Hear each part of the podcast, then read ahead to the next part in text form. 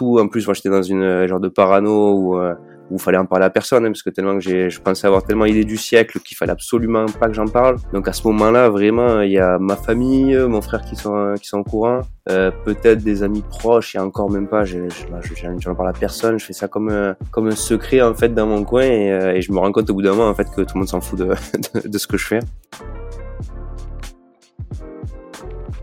Bonjour à tous, c'est Priscilla pour un nouvel épisode de Soyez audacieux. Mon nouvel invité est Romain, tu es le CEO de Platéo. C'est une start-up où tu y crois ton expérience dans le BTP et l'utilité sociale, car tu es ingénieur dans le BTP de base, c'est ça? C'est ça exactement, ouais. Donc aujourd'hui, vous occupez des travaux des personnes sous tutelle et curatelle. C'est ça.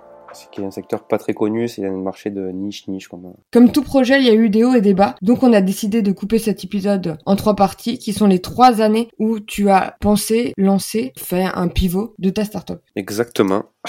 Alors commençons par la première année. C'était quand exactement? Alors moi, si tu veux, comme tu l'as si bien dit, d'ailleurs merci pour l'introduction, je, j'ai, j'ai eu un diplôme d'ingénieur en BTP et j'ai travaillé dans un bureau d'études. En fait, je me suis fait une première expérience professionnelle jusqu'à début 2019.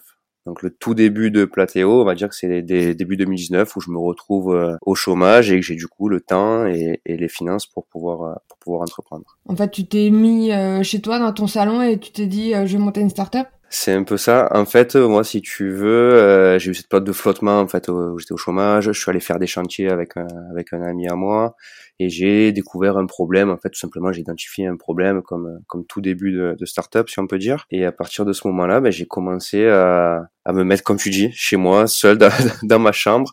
Ça, ça a été en fait, je pense, le, le premier échec, si tu veux, c'est de de m'enfermer et de me dire, euh, je sais de base, en fait, je sais pas du tout entreprendre. C'est ma première expérience dans l'entrepreneuriat euh, j'ai jamais monté de boîte, j'ai fait des projets un peu à l'école ou euh, ou en perso, mais voilà rien de fou. Et je me suis retrouvé à mettre euh, chez moi dans ma chambre en train d'écrire un, un, business plan. Donc, littéralement tous les matins, je me levais, j'allais sur, j'ouvrais un document Word et j'écrivais un business plan. Je vais faire, je vais faire ci, je vais faire ça, des telles fonctionnalités. Tu vois un peu ce cette dynamique. La mauvaise, c'est la qu'on apprend à l'école, mais qui est pas la vraie sur le terrain c'est ça. En fait, je, je pense que c'est ça vraiment le l'enseignement à tenir, c'est que je me suis beaucoup enfermé dans, dans ça, tu vois, dans mes idées, euh, essayer de réfléchir à toutes euh, toutes les euh, comment dire toutes les facettes du projet. Euh, surtout, en plus, moi, j'étais dans une genre de parano où où fallait en parler à personne, hein, parce que tellement que j'ai, je pensais avoir tellement l'idée du siècle qu'il fallait absolument pas que j'en parle. Donc à ce moment-là, vraiment, il y a ma famille, mon frère qui sont qui sont au courant, euh, peut-être des amis proches, et encore même pas. Je, je, je, n'en parle à personne. Je fais ça comme un, comme un secret en fait dans mon coin, et, euh, et je me rends compte au bout d'un moment en fait que tout le monde s'en fout de, de, de, ce que je fais. Mais je sais pas d'où ça vient ça, cette paranoïa qu'on n'ose pas en parler, parce que moi aussi ça m'est arrivé. En fait, on se rend compte que tout le monde s'en fout. Je, je, pense que euh, on a l'impression qu'en fait quand on connaît pas l'entrepreneuriat, on a l'impression que le plus important c'est d'avoir l'idée. C'est l'idée qui fait tout. Alors si on arrive à avoir l'idée révolutionnaire, on va réussir à tout faire. Mais en fait, on se rend compte rapidement que c'est pas c'est pas ça qui compte, c'est ce qu'on fait en fait. Donc on a beau avoir l'idée du siècle, dans tous les cas, il y a peut-être d'autres gens, d'autres personnes qui l'ont eu en même temps. Et ce qui est important, c'est après ce qu'on met en application et de la, et de la développer. Mais c'est vrai qu'au début, c'est un peu contre-intuitif, quoi. Et donc, tu sur ton business model. Pourquoi aller dans une banque chercher des fonds? C'est ça crédule en fait complètement complètement naïf. Je me dis je vais mettre euh, un business plan. Donc j'ai rédigé un truc quand même qui doit faire 50 pages ou euh, quand même un, gros document. En me disant ben, je vais aller présenter ça à des investisseurs. C'était vraiment l'investisseur la personne qui va qui va nous permettre de réaliser le projet. Et en fait vraiment je suis allé euh, une fois que j'avais terminé de rédiger tout ça j'ai estimé mon besoin de financement, j'arrivais je crois à 500 000 euros et je suis allé sur euh, les, fonds d'investissement. J'ai rempli le formulaire de contact des fonds d'investissement. Bonjour, voici mon BP, euh, j'ai besoin d'un financement de temps et, euh, et venez m'aider à développer mon projet et révolutionner le, le monde du bâtiment. Quoi. Quand est-ce que tu t'es dit qu'en fait c'était pas la bonne méthode pour pour continuer? Ben, quand j'ai vu que personne me répondait. Tout simplement, j'ai dû déposer mon dossier, je sais pas, une vingtaine ou une trentaine de, de financeurs et j'ai vu, j'ai vu rien du tout. Et en fait, je, voyais un peu, euh, je pense qu'il y a beaucoup de gens qui m'ont pas répondu parce qu'ils se sont dit on part de trop loin, euh, il est complètement à l'ouest. Et j'ai vu des gens qui ont essayé un peu de m'aiguiller, me dire ouais mais il faut que tu commences un peu à parler à des clients, à peut-être te constituer une équipe. Donc j'ai commencé un peu à essayer d'entendre d'autres discours, en fait différents de ce que j'avais imaginé. Et si tu veux, ça m'a mis un peu la puce à l'oreille. Et le gros, le gros élément déclencheur, c'est que j'ai rencontré quelqu'un qui m'a beaucoup aidé en fait euh, pour Platéo, qui s'appelle Madou, qui à la base était euh, était le chef d'un ami à moi dans, son travail et euh, avec qui j'étais mis en relation parce que je posais beaucoup de questions à mon ami pour savoir sur sur l'entrepreneuriat, je posais des questions un peu générales et un jour il m'a mis en relation avec cette personne qui en fait m'a remis sur sur les bons rails, tu vois. Exactement ce que je me dis, c'est qu'à un moment c'est toujours une rencontre qui nous fait nous remettre en question. Ah mais là, là pour le coup, c'était, c'était, euh, c'était vraiment ça. Ouais. Elle t'a dit quoi? Elle m'a dit euh, commence, euh, commence déjà à avoir un peu plus, euh, comment dire, un peu plus moins large en fait, de pas penser directement à la solution développée avec les 500 000 fonctionnalités, les 1 million d'utilisateurs, donc vraiment partir, partir du début. elle m'a surtout dit bah, d'aller parler, parler aux clients, aux utilisateurs, de comprendre est-ce qu'ils en ont vraiment besoin, est-ce qu'ils sont prêts à l'utiliser, de commencer un peu à communiquer, tu vois, sur le sur le projet. En fait, elle m'a, je pense qu'elle m'a elle, m'a remis sur la sur la bonne route en me disant bah, de prendre le problème euh, par le début, ben c'est la problématique et creuser en fait dans cette euh, dans cette direction là. Ça a duré combien de mois entre je me lève tous les matins, je fais euh, ce BP de 50 pages, je l'envoie à des gens, je me rends compte que ça marche pas, je me prends un peu une claque et je me dis que c'est pas la bonne réalité et je rencontre la personne là et je pivote dans mon idée pour euh, mieux construire mon projet. Il s'est passé le, le, le, moment où je fais mon BP dans ma chambre là, ça a duré franchement bien six mois, tu vois. C'est un peu euh, le plus gros échec du début. L'avantage, c'est que je me dis qu'à cette époque-là, je, je connaissais pas du tout. Il y avait, il y avait pas la télé qui va être mon associé. Il y avait, il y avait pas tout ça, donc c'était compliqué peut-être d'avoir de la ressource. Et euh, donc j'ai pas forcément trop de trop de regrets avec ça. Et après, une fois que, une fois que j'ai rencontré justement Madou qui m'a qui m'a aidé, euh, j'ai dû bien mettre six mois quand même à me remettre aussi dans le bon état d'esprit. Il euh, y, a, y, a, une vidéo qui m'avait beaucoup marqué, si tu veux, à cette époque-là, qui s'appelait Monter sa startup en 48 heures. Et c'est quelqu'un qui expliquait juste comment comment amorcer le truc, un peu le, euh, le, le, fake it until you make it, tu vois, ce genre de ce genre de concept. Et c'est vraiment à ce moment-là où j'ai fait ce pivot-là. Et je me suis dit non mais il faut que il faut que je passe à autre chose et que, que j'aille dans le dans le concret quoi. Donc on va dire que ça ça m'a ça m'a occupé bien un an un an et demi quoi. Ah oui quand même. Mais mais ça prouve que tu es résilient.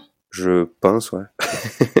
je pense parce que je me suis quand même dit, moi, j'ai perdu tout ce temps-là, mais je vais quand même continuer dans, dans ma connerie enfin dans ma connerie dans mon, dans mon projet. Le, le petit truc particulier aussi qui est un autre échec, mais bon là pour le coup c'est pas forcément de, de ma faute ni de la faute de personne, c'est qu'il y a eu tout ce qui est Covid et confinement entre temps. Est-ce qu'on le met vraiment dans dans les flops? Je pense que ça t'a ralenti. Oui, non, non, moi je le mettrais pas dans les dans les flops et dans les échecs parce que je pense qu'il faut aussi différencier ce qui est vraiment un échec de de, de, de ma part et de et le, et le contexte. Le Covid, malheureusement, je peux rien je peux rien y faire quoi. Donc pas vraiment. Après moi, ça m'a, c'était bien en fait. Moi, ce qui m'a vraiment servi à ce moment-là, c'est que c'était un moment où les gens étaient disponibles et donc pour aller creuser le, problème, aller parler aux utilisateurs, aller trouver les premiers clients, c'était c'était bien plus simple en fait pendant le Covid. Parce que j'ai sorti un épisode avec Lucas. Lucas Simula qui a ouvert une start-up dans la bagagerie dans les aéroports et euh, lui par contre ça a ruiné sa start-up mais c'est en fait s'il avait créé en 2023 ça aurait été cool ou genre en 2013 mm. mais euh, mauvaise année et certains ça les ça les noie et d'autres comme toi ben ça peut être cool ça peut être du temps en plus de la dispo et ça c'est aussi un avantage. Ça qu'il faut pas oublier que le covid il y a des pour il y a des contre ça, ça dépend tellement des business. C'est ça ouais. Moi j'avais l'avantage de pas vraiment être en activité à ce moment-là euh, de pas vraiment avoir de frais parce que je travaillais de chez moi et que j'avais mes allocations au chômage et donc comme tu dis c'était oui du temps du temps disponible. Et ça c'était euh, c'était plutôt je pense une bonne une bonne opportunité. Parce qu'aujourd'hui j'aurais eu beaucoup moins de monde pour euh, pour tester mon idée tester mon produit les allocations chômage tu les regardais pas comme un sablier qui passait trop vite? Ouais complètement. Complètement. Et du coup ça a décalé avec le covid là. J'étais un peu content. J'ai j'ai prolongé un peu le le sablier. Mais c'était euh, c'était un peu ça ouais. parce que tu regardes tes allocs tu dis bon ça fait un an et demi que je suis enfin que je les utilise pour créer ma boîte mais le temps est compté. Ben, c'est ça. Et après, moi, ce que, ce que, ce qui s'est passé, c'est qu'à un moment, j'avais, je me suis posé une question très, euh, très pragmatique et très simple. C'est euh, qu'est-ce que je fais une fois que j'ai plus, euh, une fois que j'ai plus le chômage, qu'est-ce que je fais? Soit je continue parce que je fais assez de chiffre d'affaires pour me payer et puis là, il y a pas de souci. Soit je trouve des financements, soit j'arrête quoi. Tu vois, tout simplement, tu as trois, globalement, tu as, as, trois options dans ce cas-là. Remise à zéro du mental de OK, t'es une startup, il faut à peu près faire ça c'est quoi que tu as fait de, de nouveau ou de mieux pour euh, mieux te relancer? Ben, C'est là où, euh, où je pense qu'on passe à un autre, euh, une autre année en fait. C'est euh, donc on passe toute l'année 2020 avec les confinements, un peu d'activité, euh, le chômage qui commence à partir, etc. Donc c'est la première phase. Et, euh, et, je pense que la plus grosse audace, ça a été de début 2021 globalement, c'est de faire le premier vrai pivot si tu veux sur sur l'activité. C'est vraiment de se dire mhm. je, je ça marche pas, je vais passer à autre chose quoi. Toi ça marche pas, ton idée du début marche pas ou t'avais déjà lancé quelque chose et ça marchait pas? Non, j'avais j'avais déjà lancé l'idée ça a été toujours plus ou moins la je l'idée ça a été toujours plus ou moins la même, c'est de gérer des travaux, réunir des artisans ben, qui sont bons et qualifiés et pouvoir gérer des travaux chez des clients. Donc au départ, en fait, vraiment le, le, mon premier premier angle d'attaque, c'est je vais faire du B2C et puis je vais attaquer les, euh, les, les particuliers qui veulent faire des travaux chez eux. Et c'est là où euh, mhm. c'est là en fait où je me suis beaucoup cassé les dents parce que les, euh, les besoins des clients sont pas forcément au regard de ce qu'on peut proposer. on voit qu'on est un peu pas forcément, on répond pas forcément aux bonnes problématiques. Donc ça a été le premier, le premier pivot, enfin le constat, c'est de dire, ben là, j'ai pas assez de taux de transformation, je suis en train de m'épuiser. Il faut absolument que je trouve de, de meilleurs clients, quoi. Il faut des clients qui correspondent plus à la solution. Avant, tu répondais à quelle demande? Avant, je répondais aux difficultés de trouver des artisans dans le bâtiment. D'accord. Pour les particuliers. Tu t'es dit, ça marche pas. Enfin, comment t'as pivoté Enfin, comment ça s'est passé? Euh, T'as réfléchi longtemps ou c'est venu comme une évidence? Des fois, on, a des informations, euh, je sais pas, ça peut être un podcast, une émission de télé, une radio, des amis il y a un peu de ça. En fait, je le savais. En fait, tu sais, j'ai l'impression que quand tu quand tu entreprends, tu toujours une partie d'inconscient. Je, savais au fond de moi que de continuer comme ça, à essayer de de, de fidéliser des particuliers, j'allais m'épuiser, ça allait pas marcher. Donc au fond de moi, je, je le sens un peu, mais je me l'avoue pas encore. Ça passe, ça passe. Et puis en fait, au, bout d'un moment, tout simplement, essayé de faire des projections, euh, des projections sur sur la suite. Et je voyais que j'avais trop d'incertitudes. Je voyais que ça, j'arrivais pas en fait à joindre les deux bouts. Donc c'est au bout d'un moment, je pense que ce qui m'a aidé, c'est euh, en même temps de euh, cultiver un peu toute la théorie de l'entrepreneuriat, si tu veux. Euh, d'écouter un peu de plus de podcasts, un peu plus de se former, tu vois, d'écouter des retours d'expérience. Et je pense que c'est ça qui m'a au bout d'un moment fait dire je vais je vais essayer de pivoter. Et après pour la deuxième partie de la de la de la question, comment comment comment j'ai fait C'est moi c'est une phase que que j'aime bien. Je suis parti en exploration. C'est que je me suis dit j'ai envie, je me suis le B2C ça marche pas, je vais essayer de faire du B2B puisque j'avais entendu que c'était un peu plus simple, euh, que c'était un peu plus fluide.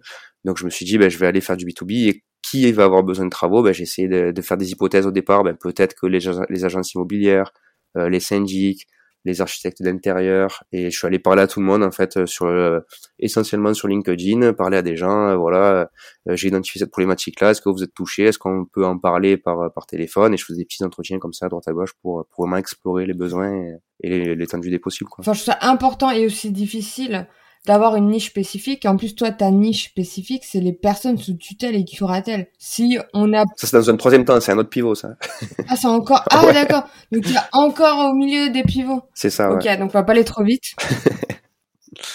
On est à quel stade euh, du projet alors? C'est l'idée maintenant, c'est quoi? Là, ce, ce pivot-là, se dire on va faire essentiellement du B2B, c'est début 2021. Donc là, il s'est quand même passé euh, quand même un an et demi, deux ans où le projet a maturé, on a testé un peu sur du B2C, c'est passé quand même du temps, quoi. Donc, maintenant, que du B2B. Et tu voulais faire pour les, les agences, t'avais pris euh, quelle clientèle? Ben, je me suis rendu compte assez rapidement que les agences immobilières, celles qui font de, de la gestion locative, donc qui gèrent des, des, biens immobiliers, ont beaucoup, enfin souvent besoin de faire intervenir des artisans. Donc là, j'ai commencé à, à, prospecter dans ce sens-là. Et après, ce que je trouve intéressant, c'est que quand tu commences à prospecter, ben après tu as un peu des références. C'est plus simple pour aller euh, trouver le client d'après. Et donc je commence comme ça euh, à démarcher. Beaucoup, c'est essentiellement des agences immobilières, des syndics, beaucoup les métiers de l'immobilier, si tu veux, tout ce qui gravitait autour de l'immobilier. Et là, t'arrives à avoir des touches, euh, t'arrives à avoir du business, te payer? Ouais, de, de plus en plus. Euh, ça commençait, on n'a pas, on n'a pas atteint la rentabilité de suite, mais ça commençait, euh, ça commençait à être sympa, tu vois. Mais au moins, ce qui était bien, c'est que on avait de, on avait de la demande. Donc même si ça, il y a tout, il y a pas tout qu'à au bout, ça permet, ben nous, un peu plus de recruter des artisans, un peu plus de d'approfondir nos process, tu vois, un peu mieux, d'un peu mieux comprendre ce qui fonctionne, ce qui fonctionne pas. Donc je pense que c'est quand même intéressant au début de d'aller un peu euh, de partout les yeux fermés, mais sans se dire bah, ça va marcher, ça va pas marcher, mais simplement pour apprendre euh, sur euh, sur le métier quoi. Ouais, laisser les opportunités venir. Ouais, je pense que c'est important cette cette phase là un peu de c'est un peu kamikaze, hein, ça peut pas durer longtemps et c'est faut pas que ça dure faut pas que ça dure longtemps. Mais dans un premier temps, de se dire, bah, je vais tout prendre et pour un peu voir mes limites et voir là où je suis fort, là où je peux apporter de la valeur, parce que sinon, c'est toujours des hypothèses et tant qu'on l'a pas testé vraiment sur terrain avec des clients, des utilisateurs, c'est compliqué. Mais en fait, il y a une question peut-être qu'elle est un peu précipitée. Comment tu te définis en startup? Parce que moi, j'ai l'impression de voir une entreprise dans le BTP classique type euh, TPE, PME. Pourquoi, pourquoi nous on est euh, Platéo, c'est plus une, une start-up qu'une entreprise classique du BTP Oui. Moi, ce que euh, ce que je trouve intéressant, c'est qu'on on amène un service qui est, qui est novateur en fait. Aujourd'hui, c'est là là où on va arriver, euh, là où on va arriver, on, a, on arrive aujourd'hui, c'est quelque chose qui n'existe pas, qui s'adresse à une cible qui est très très précise et identifiée et qui permet de d'amener toute cette innovation, de développer de nouvelles fonctionnalités, de, développer de nouveaux process. Et donc moi, c'est dans ce dans ce cadre-là que je considère que que c'est une startup. Et après, il y a tout le côté aussi euh, ambition. C'est euh, nous le but, c'est de pouvoir des, de pouvoir scaler ça et de proposer ça sur le territoire national. Donc euh, par rapport à ces éléments-là, moi je pense qu'on est qu'on rentre dans la définition d'une startup. Quoi. Mais je pense que tu vas nous en parler plus quand on arrivera vraiment au pivot d'aujourd'hui. Et donc cette deuxième année, il y a des hauts et il y a des bas. C'est ça. Tu testes toutes les opportunités. Et c'est quoi le chemin? C'est marrant parce que c'est euh, comme tu l'as tu l'as bien dit, il y a des hauts, il y a des bas. C'est pas les mêmes que que la première phase au début où c'était où là, au début ça a été beaucoup euh, beaucoup de travail dans son coin et après une une grosse claque dans la tête et puis on passe à autre chose. C'est différent je trouve. Donc les, les hauts, ce qui était euh, ce qui était bien, c'est que nous on a rejoint un, accélérateur, donc l'accélérateur M à Marseille. Là, j'ai commencé un peu à sortir la tête des lots, à aller travailler dehors, à rencontrer d'autres personnes. Euh, je me suis formé un peu, on a repris un peu le, les bases de l'entrepreneuriat, donc ça c'était euh, c'était plutôt bien, tu vois, ça je le classe dans les hauts. Et après les échecs, ben, c'est un peu, c'est vraiment différent, c'est pas les mêmes échecs. Je trouve que c'est euh, quand on a une activité comme ça, qu'on commence à avoir quelque chose qui tourne un peu, je trouve que c'est, euh, enfin en tout cas moi ça, s'est passé comme ça, c'était moins violent, c'était moins des grosses claques, mais un peu plus fréquent. Euh, je sais pas si tu vois, mais tu sais le client avec qui ça se passe pas trop bien. Euh, dans, dans notre cas, ben, un peu des litiges sur les petits chantiers. Euh, tu te rends compte que des fois, tu atteins un peu des limites, tu vois. C'est un peu, euh, c'est moi je l'ai ressenti comme ça. C'était des échecs différents, mais plus euh, plus fréquents, quoi. Ouais, c'est pas les échecs de du début où en fait tu connais rien. Avec tes gros échecs du début, t'as élargi tes épaules et peut-être ton mindset. Complètement, ouais, je pense. Complètement. C'est que c'est moins, c'est moins de tout capitaliser et de, se, et de se prendre un refus alors que ça fait six mois qu'on travaille sur le truc. Là, non, si on a un souci sur un chantier, ben, c'est quelque chose qui, qu'on a géré en quelques jours et qui, et qui, dans tous les cas, arrive forcément. Mais c'est pas le, c'est, pas la même chose. Et on apprend, on apprend surtout à relativiser, tu vois. c'est, c'est ça. Et je me dis, en fait, comment t'es arrivé à avoir de l'énergie pendant deux ans et de continuer à avancer même si euh, tu prenais des claques Je pense que dans mon cas, c'est surtout le, le plaisir de faire ça en fait. C'est dur, il y, a, aucun souci. C'est, c'est compliqué, c'est pas tous les jours. Il y a des jours où on se lève, on n'a pas envie de travailler, ou on n'a pas forcément le moral, etc. Mais je pense que moi, ce qui m'a, ce qui m'a plu et ce qui m'a permis de continuer, c'est que j'ai continué à progresser en fait, à apprendre de nouvelles choses, à structurer le, à structurer l'entreprise. Enfin, tu vois, c'est ce que j'aime bien moi dans le dans le travail, et encore plus du coup dans l'entrepreneuriat. C'est pour ça que je pense que ça me que ça me plaît énormément, c'est de voir la progression. C'est de, de, de chaque jour en fait, on, on met un pied devant l'autre, on rajoute une une brique à l'entreprise et on et on progresse. Donc forcément, c'est euh, pas facile tous les jours, hein, je, le redis. Mais euh, je pense que c'est ça moi qui m'a permis de continuer et puis de voir qu'on était encore là, de voir que j'arrivais à, gérer une certaine activité, à avoir un certain nombre d'artisans qui nous suivaient. Donc je pense que c'est ça qui a été le moteur euh, à ce moment-là. Mmh. Oui, parce que c'est ça qui est le plus dur, en fait, c'est vraiment la résilience, avoir l'énergie, le feu en toi, même quand c'est dur, et de, de continuer sans s'abandonner. Et c'est pour ça que je pense que c'est important, les, les, les, échecs sont importants, parce qu'une fois qu'on une fois qu'on passe au travers, donc euh, ça, il se passe quelque chose de pas bien sur un chantier, un litige sur un chantier. Donc dans mon cas, moi ça va ça va m'occuper. Je sais que pendant une journée ou deux, je vais ça va me ça va me prendre la tête, je vais pas être bien, je vais je vais penser à ça. Mais après le troisième jour, ça va mieux. Et puis après, quand le troisième jour ça va mieux, tu, tu repenses aux deux jours d'avant, je te dis bon, ben c'est c'était pas trop ça, j'ai pas eu le moral, mais ça arrive quoi. C'est c'est pas grave, tu vois. Et je pense que c'est ça qui est, qui est important, c'est de pouvoir euh, remettre les choses dans le contexte et pouvoir se dire ben il y a des jours où ça va, des jours où ça va pas. C'est comme ça dans tous les cas. Je pense que c'est pas c'est pas que dans l'entrepreneuriat, c'est pas que mon cas, c'est un peu le cas de tout le monde et de pouvoir se dire bon ben voilà si, si aujourd'hui ça va pas bien, même peut-être que demain ça ira. Oui, tu règles un problème après l'autre.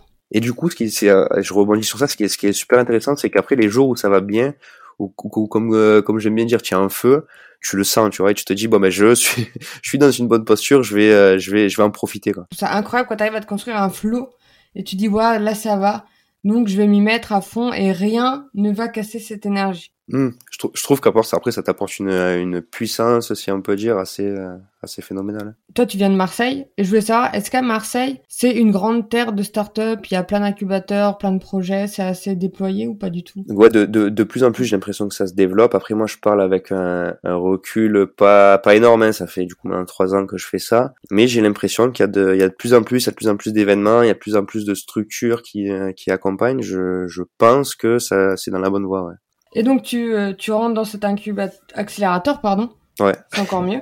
Il t'aide à quel niveau? Déjà, déjà de refaire un peu de théorie, tu vois, ça me fait pas de mal parce que comme je te dis de base, j'ai une expérience en tant qu'ingénieur BTP. Donc l'entrepreneuriat, c'est vraiment, euh, je connais rien du tout, donc j'ai jamais jamais appris de la théorie, donc je pense que c'est déjà pas mal de commencer euh, de commencer par ça. En plus, nous, on vient de faire le pivot, donc c'est bien, ça remet un peu les bases, on refait un peu tout ce qui est proposition de valeur, un peu tous les tous les diagrammes et tous les supports qu'on peut faire au départ. Je trouve ça, je trouve ça un peu important et je pense que c'est euh, c'est intéressant au départ quand on a le temps de prendre le temps de, de le faire. Ça permet un peu de, de mettre les fondations, je pense, du projet. Après, ce qui est bien, c'est que je me retrouve avec euh, d'autres entrepreneurs donc déjà de pouvoir échanger sur les problématiques, euh, sur l'état d'esprit. Déjà on, on dédramatise un peu, on se sent un peu moins seul et je trouve ça vachement vachement pertinent et ça booste un peu aussi parce que les jours où on n'est pas forcément on n'est pas bien, on n'a pas le moral, on va on pas aller en discuter avec quelqu'un d'autre, on peut se rendre compte que ben, pas la même pour tout le monde et qu'il y a des qu'il y a des solutions et qu'on peut faire des choses donc c'est quand même plutôt euh, plutôt intéressant. Et après j'ai pas mal apprécié, ils avaient un accompagnement qui était plus euh, plus comment dire plus centré sur le projet avec des experts et des coachs et ça j'ai beaucoup j'ai beaucoup aimé.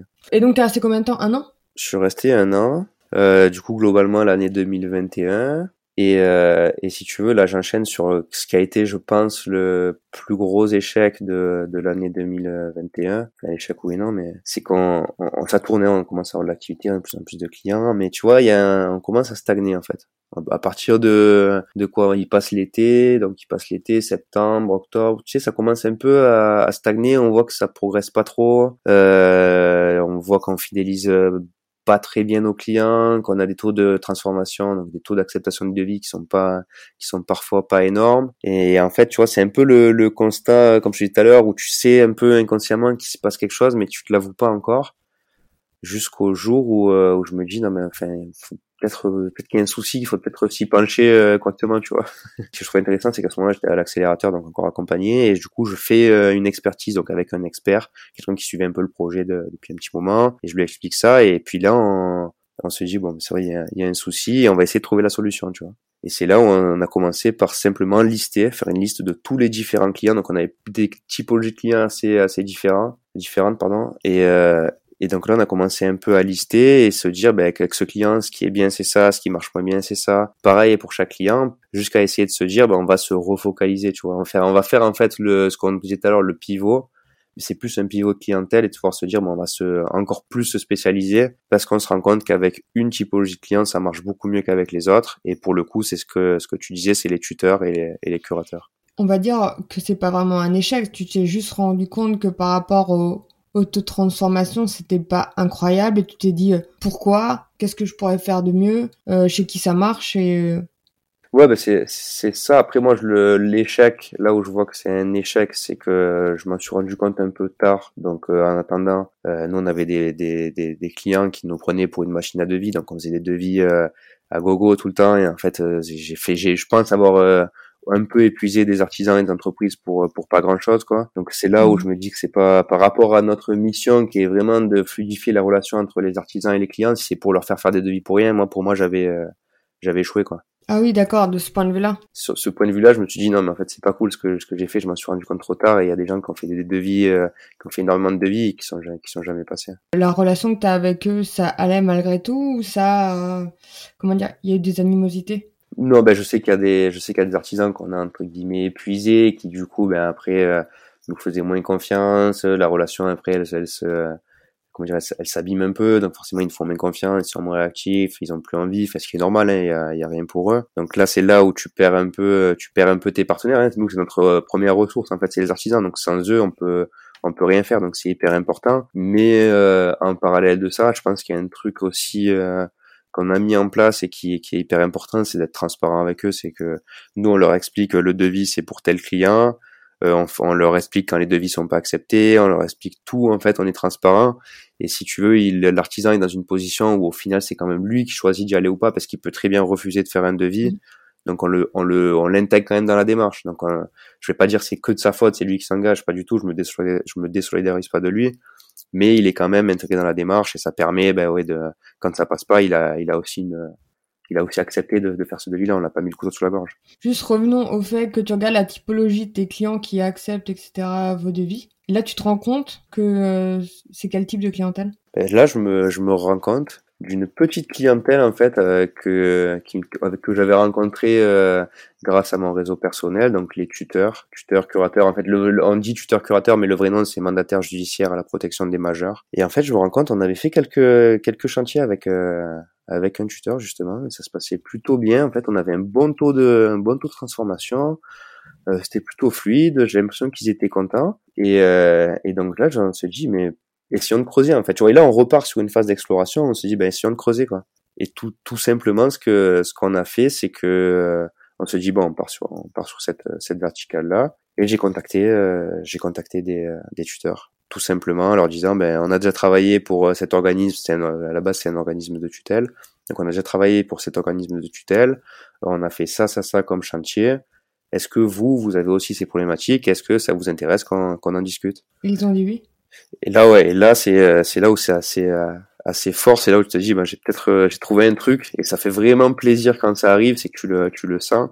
C'est qu'on fait une campagne de mail sur je sais plus une centaine une centaine de destinataires, et j'en ai j'ai la moitié qui qui répond au mail en fait. Et la moitié qui répond, oui, j'ai je, suis intéressé, j'ai une problématique, est-ce qu'on peut s'appeler? Ou alors il y en a qui nous disaient même j'ai ce chantier à gérer donc ça a été ça a été assez fou quoi et en fait on se on, le, on se rend compte rapidement que ouais là on a trouvé on a trouvé quelque chose. Enfin, au moins, on a trouvé quelqu'un qui a besoin du service. On dit pas ça quand t'as le produit market fit, tu le sais. complètement, ouais. Et avant de, avant de vivre ça, tu, c'est compliqué de se rendre compte ce que ça veut dire en fait. Tu, réalises pas ce que ça, ce que ça peut être. Et là, oui, tu te, tu rends compte quand même. Ouais. À mes yeux, quand t'as quand même un taux comme ça, c'est-à-dire que t'es déjà sur un. Moi, t'es au début et t'es pas sûr, mais ça prouve quand même que t'es sur la bonne voie. Mais je pense que là, tu as fait la, tu as fait une bonne partie du travail, mais pas tout. C'est que tu as trouvé les, les utilisateurs qui ont cette problématique-là et la solution qui répond précisément à cette problématique. Après, il reste à mettre en place la solution, il reste à voir si tu peux atteindre une rentabilité, il reste à voir si tu arrives à fidéliser. Enfin, après, tu as quand même une autre part du travail. Hein. C'est pas, je pense que c'est pas, c'est pas gagné comme ça du jour au lendemain, mais tu as déjà des, au moins des utilisateurs, quoi. Et ça, c'est le plus important. Et là, le tournant, ce qui, ce qui était vraiment, ce qui était vraiment énorme à ce moment-là, c'est le tournant, c'est que euh, je lance cette campagne de mail et puis j'ai euh, un tuteur du coup qui, qui m'appelle et tout et qui me dit il faut absolument qu'on se voit euh, je vais venir voir dans vos locaux je me déplace c'est génial. Fait vraiment quelqu'un avec une première approche qui était hyper emballé par par ce qu'on par ce qu'on faisait par le projet. Donc là génial. Et puis après on se rencontre et là ça a été mais le franchement je, je souhaite à beaucoup d'entrepreneurs de vivre ça mais ça a été génial parce qu'on a passé trois heures à parler euh, il m'expliquait toutes ces problématiques. Euh, moi, je lui expliquais ben, l'histoire, ce qu'on veut faire, pourquoi on veut faire ça, etc. On a eu un échange, mais euh, hallucinant, et tu sors de là, mais là complètement, complètement boosté. Et là, on se dit non, mais c'est le pivot, c'est bon, il faut que, il y a plus de doute, c'est absolument ça qu'il faut qu'on fasse. Ouais, c'est, en fait, j'ai l'impression que à un moment, t'as plus besoin de chercher les clients. Les clients, ils viennent de ouais de, de plus en plus ben après je pense c'est quand tu réponds à une problématique hein, si c'est quelque chose qui est qui, qui est rencontré de manière récurrente par par les clients ou les utilisateurs après forcément hein, il faut, suffit de faut, il faut aussi se faire connaître, il faut développer un peu tout ça, mais c'est vrai que maintenant il y a de plus en plus de gens qui viennent nous voir euh, soit en bouche à oreille ou soit qui nous qui nous trouvent euh, qui nous trouvent comme ça et c'est déjà plus simple de s'adresser à quelqu'un qui a besoin de toi que quelqu'un qui a pas besoin de toi. Aujourd'hui, vous êtes arrivé à sortir de Marseille? On est sorti de Marseille, aujourd'hui on intervient dans le dans le département.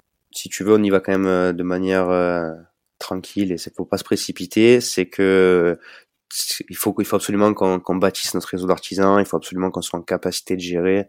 Et comme on est sur euh, sur des publics qui sont sensibles, moi je me je me vois mal aller dans une autre région dire oui oui c'est bon on s'implante là, que les gens aient besoin de nous et qu'on puisse pas répondre à leurs demandes ou qu'on le fasse de manière euh, pas correcte. Pour moi c'est absolument ce que ce que je vais éviter.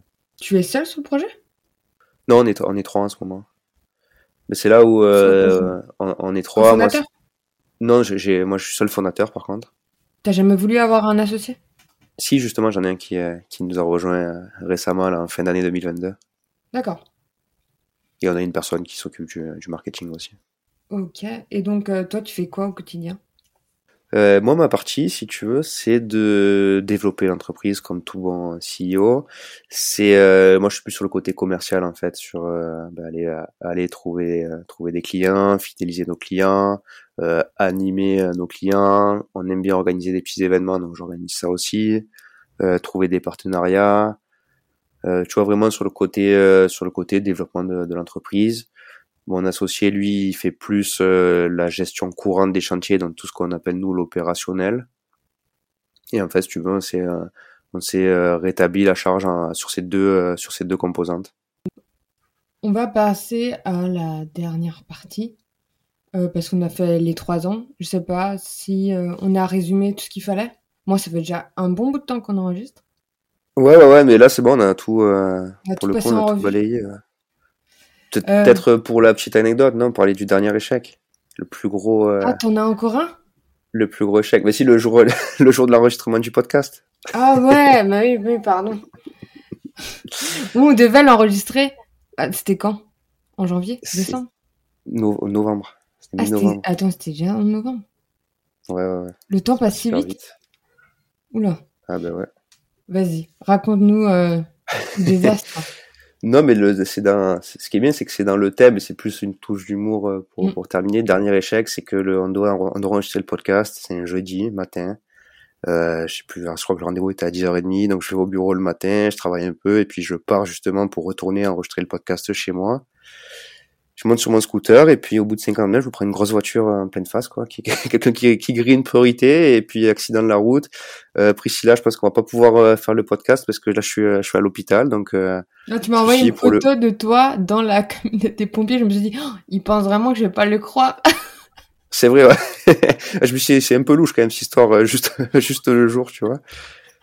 Ouais, C'était plus pour, euh, pour Oui. l'anecdote. non, mais je m'en doutais très mal. Enfin, je me suis dit, euh, ah oui, d'accord, c'est grave. Quand même, c'est euh, un accident de la route, c'est pas cool. Et là, ta petite photo, on voyait, je- limite, il y avait un ciel bleu, on voyait la mer derrière. Ouais, ouais, ça s'est de- bien terminé, fracture, fracture de la cheville. Super.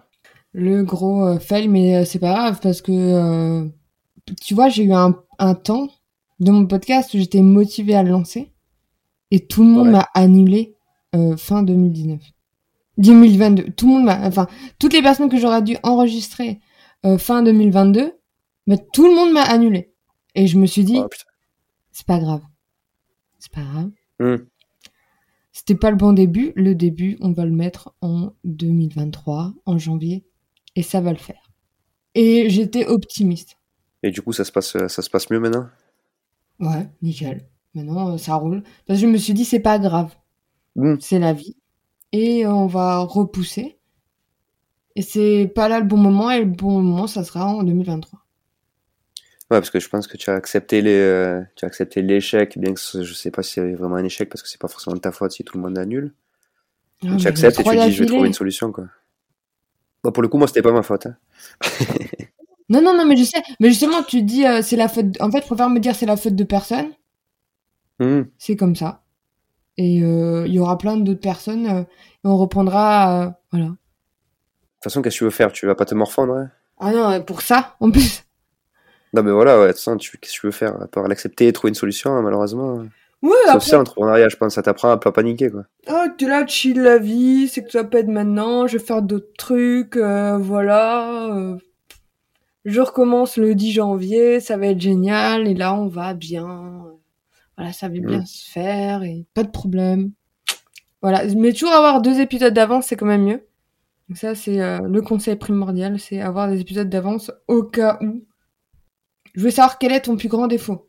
Hum, Je pense que c'est euh, propre à beaucoup de personnes et encore encore plus quand tu fais de l'entrepreneuriat tout seul. Moi, c'est que j'ai ce besoin de comment dire sans être trop barbare, c'est tout euh, tout contrôler, mais être en maîtrise, tu vois, de tout. J'ai besoin de savoir que que l'opérationnel ça tourne. J'ai besoin de le voir en fait de mes propres yeux, tu vois. Et c'est euh, c'est c'est je pense peut-être une déformation de en étant resté seul pendant un certain temps, c'est peut-être une déformation.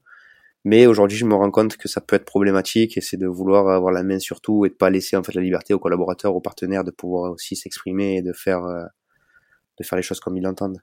Ouais, c'est encore très dur, de toute façon, de lâcher prise. Mais ça viendra. Un moment, tu diras. Mmh. De, de, plus en plus, ouais. Mais c'est marrant, je me suis rendu compte vraiment récemment que c'était ça mon plus gros, mon plus gros problème à ce moment. Rassure-toi, c'est le problème de quasiment tout le monde. Et j'aime bien dire, euh, tu vois, cette idée de si euh, les, on va dire les Zuckerberg, les euh, Bernard Arnault, etc., ils seraient pas devenus riches à ce point s'ils n'avaient pas délégué. Mmh. Ou leur entreprise n'aurait pas été aussi florissante s'ils n'avaient pas un moment tu vois, lâcher les rênes et ils ont dit, ok, je peux pas contrôler euh, Dior, Kenzo, etc. Donc je mets des gens, voilà, plus intelligents. Voilà, tu vas le faire, ça va être génial. Et moi, je vais continuer. C'est ça, ouais. Mais pour passer, passer l'étape, ouais, c'est des fois compliqué. Ouais, c'est ça, mais euh, je pense que c'est avec le temps quand ça augmente et même avec euh, le l'expérience. Ouais, puis même, je pense, de se, de se former au final, hein, parce que c'est aussi un peu du, du management finalement. Donc je pense que c'est de se former mm. sur d'autres euh, des domaines qu'on qu'on connaît pas. Et tu vois, c'est ça que je trouve intéressant dans l'entrepreneuriat, c'est qu'au début, tu vas te former sur euh, aller parler à des clients, euh, identifier des problématiques, et puis après, quand tu essaies de passer à autre chose, tu, tu vas te former sur plus comment manager mon, mon équipe et mes collaborateurs. Mm. Et même toi, ton boulot change complètement. Ouais, c'est ça qui moi, c'est ça qui me qui me plaît. Alors je vois ça. Est-ce qu'il y a quelque chose que tu détestes faire dans ta boîte? C'est très euh, de toute façon c'est très bateau mes réponses mais c'est moi ce qui me ce que Ouais, non, mais pas forcément la compta en elle-même.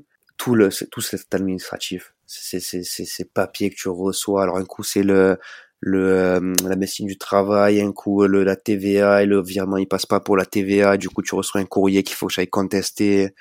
C'est moi c'est ça aujourd'hui qui me, qui est plus le plus problématique pour moi, c'est que ça me prend une énergie, euh, une énergie monstre et surtout une énergie que je mets pas dans autre chose quoi. Bah, tu prends pas une secrétaire. Enfin une assistante euh, administrative. Ouais, je pense que ça va être euh, dans les, dans les prochaines étapes. Ouais. Tu peux déjà commencer tu, toujours, hmm tu, auras toujours des trucs à gérer toi. Hein, il faut aller faire la réclamation aux impôts, je pense que. Ouais, mais si elle prend 80% euh, de ta charge administrative, c'est cool. Hmm.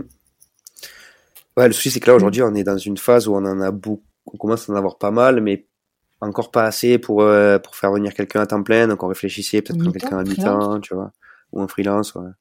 Franchement, je trouve c'est trop bien. Moi, c'est mon rêve. voilà, mon rêve. Les rêves de merde. voilà, mon rêve 2024, c'est d'avoir une, une, ah, pardon, c'est trop péjoratif, une, une assistante euh, en administration, en freelance ou en mi-temps. C'est voilà mon goal de vie pour 2024. C'est bien, d'avoir des, euh, des objectifs qui sont atteignables déjà. et surtout quand tu l'auras, tu seras content, donc c'est bien. Ouais, qui m'aide sur la partie podcast et la partie freelance parce qu'en fait, euh, ça commence à, se déployer, je commence à avoir des partenariats assez cool. Et j'aimerais tellement donner un travail à quelqu'un, même un mi-temps. Genre, pour moi, c'est ça l'entrepreneuriat, c'est quand tu arrives à faire, à, déployer de l'emploi. Mmh. C'est souvent mesuré comme ça aussi, hein, sur le nombre d'emplois créés, tout ça, c'est hyper, hyper important. C'est pour ça que Bernard Arnault, il y en a qui le détestent et tu fais, il embauche 200 000 personnes.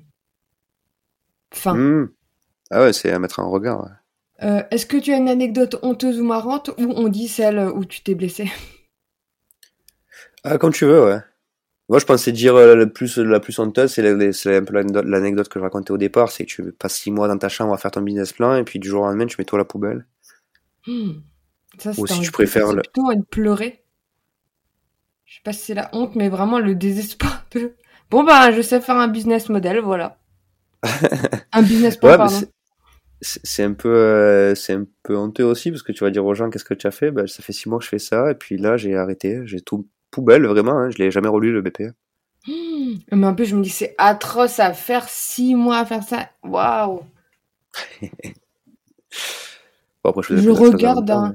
ouais mais je regarde moi un business plan j'ai déjà envie de pleurer donc je me dis tu l'as fait pendant six mois 50 pages. Mais ça prouve que tu croyais enfin que tu avais envie.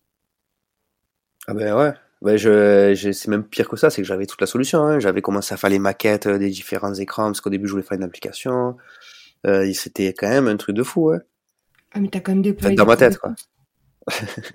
oui, bah je me régalais, tu sais, je faisais un peu du montage, un peu de, de, de des visuels pour le pour le pour l'application. Non, je me suis bien bien amusé quand même.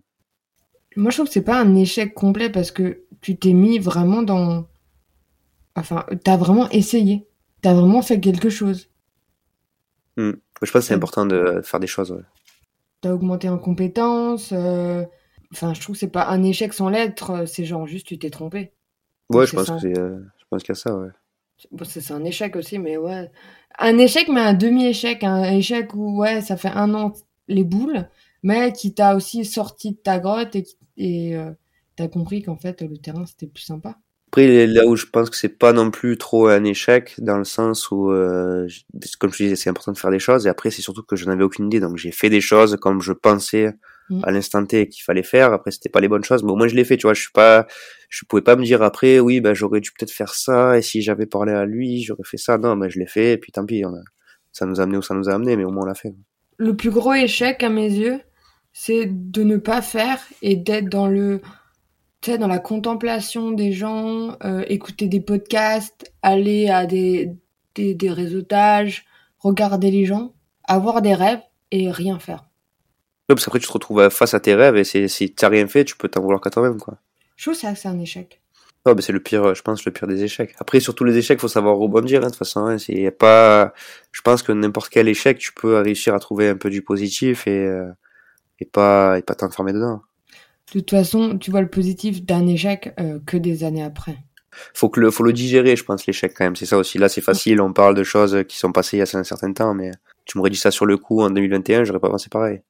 Ah, mais c'est comme tout. De toute façon, je, je me rends compte que interviewer des gens qui parlent de leur, euh, qui, non, tu sais pas, je vais te dire, euh, interviewer des gens qui ont fermé leur boîte, c'est quasiment impossible de leur parler de ça dans les six premiers mois. Hein. Faut qu'ils aient digéré depuis depuis deux hmm. ans et qu'ils aient fait quelque chose qui ait marché après parce que au niveau de l'ego, tu prends trop cher. Ouais, ouais mais c'est, euh, c'est dur, hein, ça dévalorise, hein, je pense. Quel est le meilleur conseil qu'on t'a donné?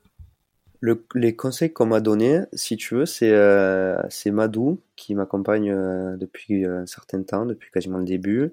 Et c'est mon parrain Igor aussi qui, qui, m'ont, qui m'ont donné des conseils. En fait, c'est pas un, si tu veux, c'est pas un conseil précis. On m'a pas dit euh, je sais pas, euh, va parler à cette personne-là et ça va débloquer ta vie. Non, c'était plus euh, m'encourager à faire les choses. C'est-à-dire mhm. que ça soit des initiatives que je prends de moi à la base, que je leur présente, je leur dis, ben, je pense que je vais aller démarcher tel type de clientèle parce que ces raisons-là, parce que ces raisons-là.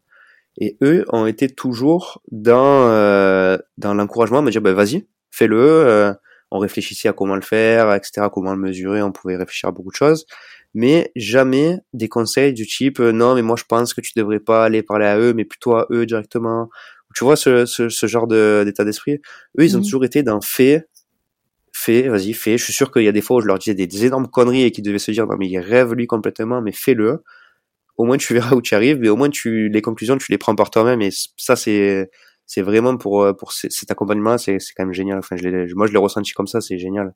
Le test and learn c'est ça, ouais. Et surtout de pas la, de pas de pas juste donner des conseils sur euh, des projections qu'on fait par rapport à soi ou par rapport à des trucs. C'est de le meilleur conseil qu'on m'a donné, c'est fais-le et puis voilà. Mm. Puis j'avais une deuxième, euh, un deuxième qu'on m'a donné il y a pas longtemps. C'est euh, c'est Pierre là, de qui travaille à la briqueterie là où on a nos, nos locaux qui euh, je lui parlais qu'on avait du mal à développer une nouvelle fonctionnalité, enfin on avait du mal à, améliorer nos process en interne en fait, parce qu'on parce qu'on se projetait vraiment à la fin. Donc à la fin on se dit il faut qu'on ait un système mmh. pour gérer les devis automatiquement, que ça envoie l'un à l'autre, que ça fasse signer automatiquement, etc. Et lui ce qu'il nous a dit, ben, c'est ok c'est très bien, vous avez votre vision à, long terme quoi, là, le point d'arrivée en fait.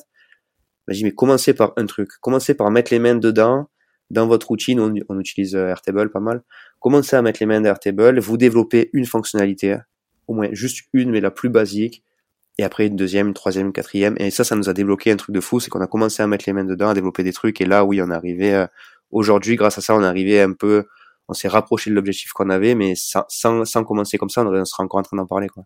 Mm-hmm. Ouais, c'est une première pierre et euh, on continue. Ouais, je trouve que c'est euh, de, je sais pas, je l'ai entendu il y a pas longtemps, ça m'a beaucoup servi. Et pour finir, euh, quelle personne me conseillerais-tu d'interviewer? Euh, Je pense à mon ami Frédéric Lorgeau.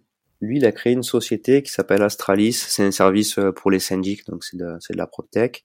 Ce que je peux trouver intéressant par rapport euh, par rapport au thème que tu proposes, c'est que lui, il a un état d'esprit complètement différent. C'est une personne qui avait déjà une certaine expérience professionnelle, qui avait déjà pas mal travaillé, qui avait un poste plutôt plutôt intéressant et qui s'est lancé dans l'entrepreneuriat à ce moment-là. Et je pense que ça peut être intéressant d'avoir son feedback et pourquoi, comment lui il a vécu ça en fait, euh, en ayant entre guillemets déjà une situation, si tu veux, moi quand je quand je me lance, je suis au chômage, j'ai pas d'enfants, j'ai oui j'ai un loyer à payer, etc. Mais mhm. après ça va, tu vois, je suis quand même, euh, quand même, faut que je m'occupe de moi principalement. Lui, il a des enfants, il a une femme, etc. Donc euh, c'est peut-être euh, d'avoir son son point de vue, ça peut être intéressant. Ouais, de se lancer dans l'entrepreneuriat quand t'as plus de barrières à l'entrée. C'est ça. Ok, ben génial. Merci Romain d'avoir participé à mon podcast. Mais surtout merci à toi pour l'invitation. Hein. Avec plaisir. Et je vous donne rendez-vous dans 15 jours pour le prochain épisode.